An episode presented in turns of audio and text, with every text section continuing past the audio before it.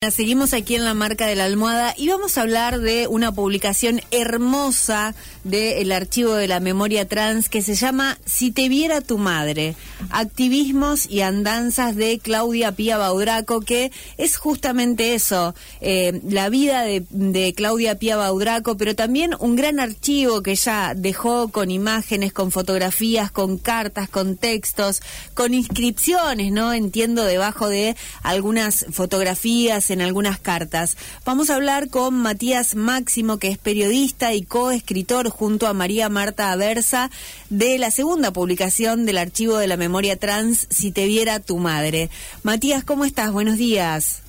Hola, ¿qué tal? Buenos días, muchas gracias. No, muchas gracias a vos. Teníamos muchas ganas de, hablar de, este libro que es hermoso desde, desde el objeto, ¿no? Desde el artefacto cultural, pero también nos interesaba mucho conocer eh, sobre, la vida, sobre la vida de Claudia Pía Baudraco, una activista muy importante que quizás no conocemos tanto. Por eso también nos parecía que este libro tenía un, un valor muy, pero muy especial. Eh, contanos, Matías, un poco cómo surge la idea de hacer esta producción? Bien, eh, hace algunos años la conocí a María Marta Berza, que era muy eh, amiga, una, íntima amiga desde su adolescencia de, de Pía, y en su casa en Quilmes, en el conurbano bonaerense, Pía tenía muchas cajas eh, donde guardaba eh, su gran archivo, que en ese momento, bueno, no estaba eh, considerado como tal, pero ella lo guardaba, era una, lo que se dice, una acumuladora compulsiva. este, guardaba cada papelito, cada eh, folleto de actividad en la que participaba, guardaba eh, todas las remeras de ATA, tiene, este, bueno, guardaba cada objeto, ella lo, lo guardaba en cajas en la casa de Marta y le había dicho a su gran amiga que algún día este eso tenía que tenía que ayudarle a hacer su libro. Eh, bueno Pía muere muere el mismo año de la sanción de la ley de identidad de género muy muy poquito antes que, que fuera sancionada. Y eh, Marta hace un documental en, en el 2015 que se llamó si te viera tu madre también. En el documental aparece en un momento la presentación de un libro eh, y cuando la conozco a Marta en, un, en una noche que se hizo una, una este, fiesta en su casa para, para mostrar eh, estos objetos que había guardado Pía y sus fotos y documentos, eh, le pregunto por el libro y me dice que el libro no existía, que era ficcionado eso que aparecía en el documental. Entonces, bueno, ahí hubo un match y dijimos, este, hagamos el libro. Y nos empezamos a reunir, empezamos a, hacer entrevistas que por ahí se corren de lo común, que no son eh, las entrevistas esperables. Eh, se pueden hacer muchas de muchas formas una biografía. Nosotros elegimos hacer una biografía íntima eh, y reconstruir a través de, de voz de, de las personas que Pía consideraba sus, sus hermanas, sus amistades más profundas. Y bueno, y así nace el, eh, el libro que fue, eh, dijiste, el segundo libro del archivo, pero en realidad es el primero de, de, la editorial del archivo de la memoria trans porque el anterior salió por otra editorial, pero con este título nace la editorial que va a tener la misión de publicar eh, voces eh, travestis trans, eh, de darles un espacio. Y bueno, ya si lo vieron sabrán la calidad que tiene el libro, que es precioso. Sí, sí, es hermoso el libro y, realmente de, mucha calidad las hojas, la parte donde están las imágenes, realmente es, em, es precioso como para tenerlo, digamos, como un objeto para tenerlo, pero además, eh, como decíamos, nos interesaba mucho también, em, bueno, ese registro de la, vida, de la vida de Pía, la fundadora de la Asociación de Travestis, Transexuales y Transgéneros de Argentina, pero que además, y digo para ir un poco más a, la infancia. Ella nació en Córdoba casi por lo que veíamos ahí, por, por bueno, por una excepción, porque sus abuelos tenían ahí eh, un hotel, si no me equivoco, pero que vivió en Venado Tuerto, digamos, en la provincia de Santa Fe, incluso aquí en Rosario, ¿no? Sí, sí, muy cerquita de, Rosario y ella era devota de la Virgen de San Nicolás, así que andaba seguido por allá. Este, contanos un poco de esa infancia, digamos, para saber quién era Pía también. Bueno, Pía eh, nace en una familia eh, con donde tenía un, un hermano, eh, una hermana y su mamá y su padre es gente muy eh, humilde, trabajadora, y en un momento muere el padre cuando Pía tenía este, 13 años, deciden venirse a vivir a Ciudad de Buenos Aires para este, para buscar otras oportunidades, porque la madre había quedado sola con, con los hijos y, y bueno, para acá tenía familia, ¿no? y, y, bueno, y fue acá que... Eh, si bien en su infancia había algo en su identidad que, bueno, eso en el libro tratamos de, que se refleje a través de, del testimonio de su hermana Caro, eh, si bien desde la infancia Pía ya se mostraba disconforme con la identidad que le habían asignado al nacer, eh, lo que fue el viaje a, acá a Buenos Aires eh, para ella fue poder terminar de, visibilizar la, identidad que, que, sentía, ¿no? Claro. Y, acá, bueno, se hizo de, grandes amigas que la, que la ayudaron, que la acompañaron en, Villa Madero.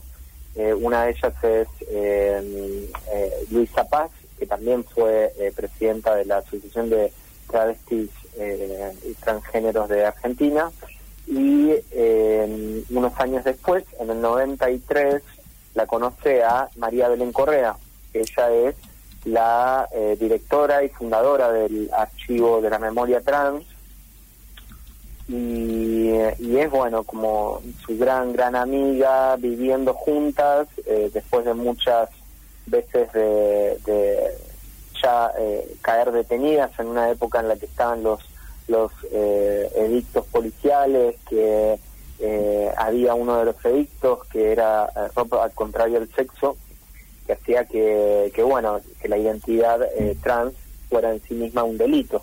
Entonces la policía aprovechaba este edicto para llevar de forma constante detenidas a las personas travestis y trans que a falta de otras alternativas o algunas por por gusto eh, se dedicaban al trabajo sexual. Y este más que aplicar la ley digamos que lo que aplicaban era su eh, su caja chica porque era una constante cobra de coimas y a, quien no quisiera pagar bueno iba detenida.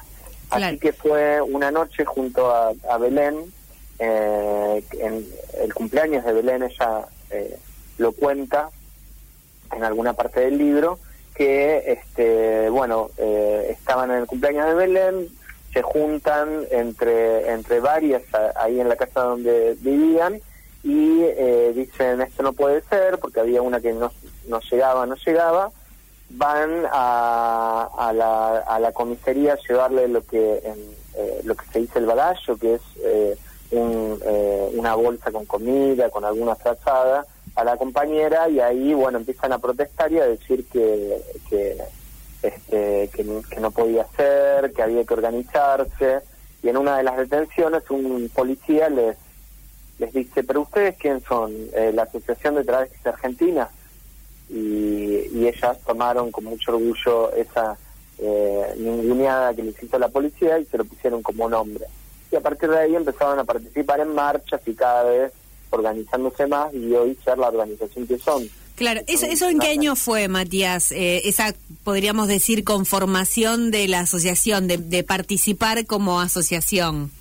Eso fue en el 93 y las primeras apariciones públicas eh, que hacen eh, son a partir de, ese año, en donde empiezan a, involucrarse con lo que era hasta entonces el movimiento de lesbianas y gays, porque las personas trans no estaban de todo incluidas eh, en lo que hoy llamamos como LGBT, sino que que incluso dentro de la diversidad había una, una cierta segregación o un no entender del todo que eh, ser una persona travesti trans también era formar parte de, la diversidad sexual y no era una patología mental como este como bueno como la psicología y la psiquiatría catalogó durante mucho tiempo. Eh, bueno y fue a partir de ahí que Pía y Belén eh, empiezan a, activar. En principio lo, lo principal era eh, bajar los edictos policiales que que era un, este, una constante forma de, meter presas, a, de meter las presas. Y lo que siguió fue, bueno, la conquista de, otros derechos, ¿no? Claro, en el medio ella ella se va a Europa, ¿no? Veíamos, eh, por ahí escuchaba que también Europa fue muy importante en el sentido de, de poder este eh, saber que tenían derechos, ¿no? Sí, en, en Europa eso se va antes de la formación de, de ATA y, y ahí eh, lo que lo que ella a través de bueno de las voces de, de quienes entrevistamos eh, ella conoció lo que era la libertad porque acá eh, toda su su pubertad y su adolescencia se la pasó eh, o encerrada para evitar las detenciones o cuando salía eh, era detenida. Así que lo que vivió por ahí en, en, Roma, que fue uno de los lugares en, donde estuvo, de ir por primera vez a, eh, tranquila a un cine o a un café y que no y que no se la llevaran detenidas, que sentir que tal vez la, las fuerzas de seguridad en vez de, detenerlas en la zona en donde trabajaban eh, se ocupara de cuidarlas eh, eso le abrió un poco la mente de que habían otras eh, realidades posibles y que no, no había por qué aguantar tener una, una, una condena eh, permanente por el solo hecho de, la identidad. Claro. Entonces, cuando vuelven acá, se da esto que vos me contabas de la Asociación de Travestis, de la formación, digamos, de estas asociaciones, a la vuelta de Europa, eso. Eso es a la vuelta de Europa, eso es va bastante jovencita a Europa y, a su vuelta, bueno, pasó eso que eh, en el 93, en la casa de, Belén, se van a, a vivir juntas Bien, y, también quería, bueno, preguntarte porque sabemos que a partir de ahí, quizás de, la formación de esa asociación y de lo que vos decís, empezaron a ver que había, eh, habían que, tenían derechos, digamos, otros derechos. También eh, ella empezó a activar con muchas, eh, muchas otras eh, compañeras que a lo mejor algunas ni, ni, siquiera sabían lo que a, lo que ella se refería. Ornella Infante, de hecho, decía en algún, en alguna vez la escuché y decía, nosotros ni, entendíamos lo que ella un poco nos planteaba, pero de todas maneras nos venía a plantear que teníamos derechos y que, y que podíamos, y que teníamos que pelear por ellos, ¿no? Sí, bueno, lo que era eh, una persona muy arengadora y ella en un momento de su vida cae detenida y cuando sale de esa detención eh, sale convencida de, dedicar de lleno su vida al, al, activismo y a formar lo que eh, se llama hoy la Red Nacional de ATA. Entonces eh, fue, era una viajante, todo el tiempo estaba viajando por, por el país y en cada provincia lo que hacía era reunirse con, con las compañeras, explicarle la necesidad de organizarse, de pelear por derechos y este y así eh, se fue armando una red nacional eh, que, tuvo mucho más fuerza para utilizar un montón de cosas que hacerlo en, solitario. Claro. La mayoría de las personas la recuerda con, con un cariño enorme porque era alguien como que le gustaba mucho organizar así eh, juntadas, comidas, eh, la fiesta. Eh, si te viera tu madre, de hecho, es el nombre que elegimos es el nombre de un boliche que ya abrió en Santiago del Estero, no en, la, en la ciudad capital, sino metiéndose por la ruta unos kilómetros eh, en el medio, eh, imagínense el contexto, bueno, Santiago del Estero, eh, una zona suburbana, bueno, eh, Pía abre un boliche. Y fue una revolución para lo que era Santiago del Estero y viajaban de todos lados para conocer las fiestas que se daban en ese boliche donde, bueno, esto fue en el año 2000 y, a partir de, ese nombre fue que le, pusimos el, título. Claro. Matías, y también, bueno, veíamos que con esto decíamos de, adquirir derechos, que ella también fue em, trabajando en, en algunos derechos y en algunas leyes, ¿no? Y que también tuvo que ver mucho con la ley de identidad de género, ¿no? Sí, por supuesto, ella participó un montón desde, desde lo que era ATA para habían en el momento de la de, lo que fue el frente por la ley de identidad de género habían varios proyectos dando vueltas ATA tenía el suyo bueno este había muchos proyectos en ese momento al menos tres o cuatro eh, que tenían eh, que eran importantes y, y, lo que se hizo a través de lo que fue ese frente por la por la sanción de la ley eh, fue llegar a un consenso y llegar a un proyecto que fuera este, eh, que fuera aprobado. Porque eh, algunas cosas como pasa que muchos proyectos que hay que llegar a un consenso y hay que llegar a algo que, que sea posible para después generar una base y seguir por, por otras cosas.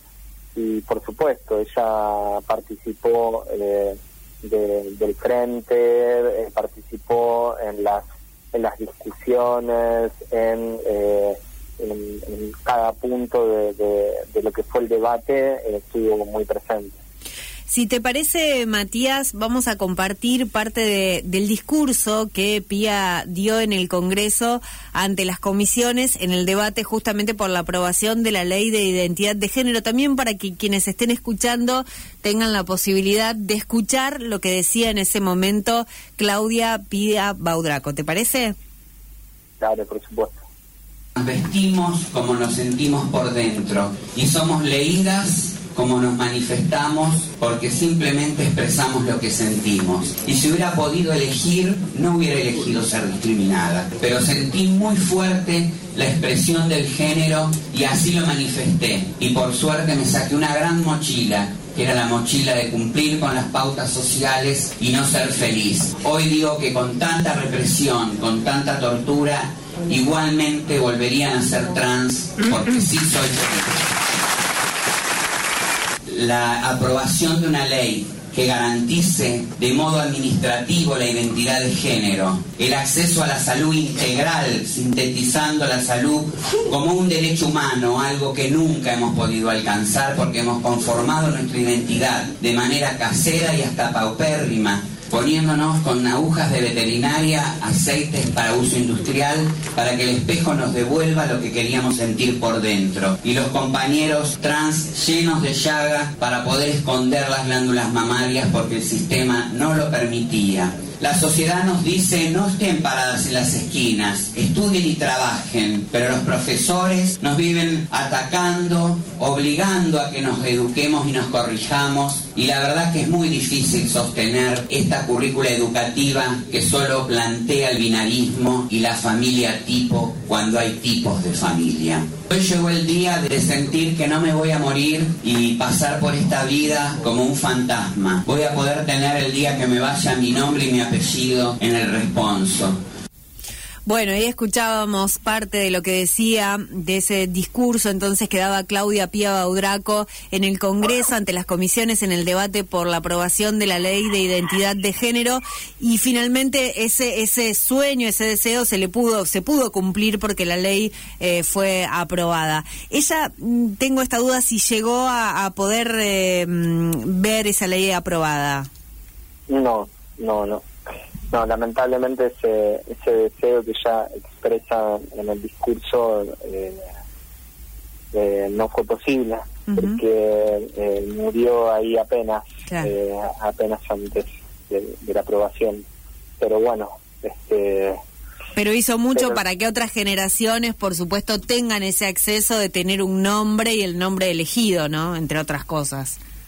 Sí, totalmente. Matías, eh, contanos dónde se puede conseguir este libro, cómo podemos hacer, digo, desde aquí, desde Rosario, desde otros lugares de la, del país, como para conseguir el libro. Bien, eh, quería contarles que el libro, además de la parte de texto, tiene una parte preciosa de imágenes, que es el, eh, un archivo fotográfico de, de que tuvo la curaduría del archivo de la memoria trans eh, es eh, preciosa esa parte de, imágenes y tiene este fragmentos de, epígrafes y cosas muy interesantes. Por eso más allá de ser un, eh, un libro que cuenta la historia de, vida de Pía es un retrato de, época y es un es un objeto de, arte como decías vos al comienzo. Vale la pena tenerlo. No sé si quedan muchos ejemplares así que les recomendaría que que lo, lo intenten cuanto antes y lo pueden conseguir entrando a la página del, archivo de la memoria trans. Bien. Eh, este, bueno, si lo ponen en es archivotrans.ar y también lo pueden conseguir entrando al, al, Instagram del archivo trans que tiene un link que lleva directo a la, a la tienda. Todo lo, lo que está siendo recaudado por la venta del libro eh, aporta a que la editorial publique su siguiente libro. Así que, que bueno, además de, de, quedarse con un, con un lindo material, eh, van a estar aportando una hermosa causa. Bien. Matías, bueno, te agradecemos mucho por, por esta charla y bueno, estamos ahí en contacto. Te mandamos un abrazo grande. Gracias, gracias. Que tengan un buen día. Ah, para vos también.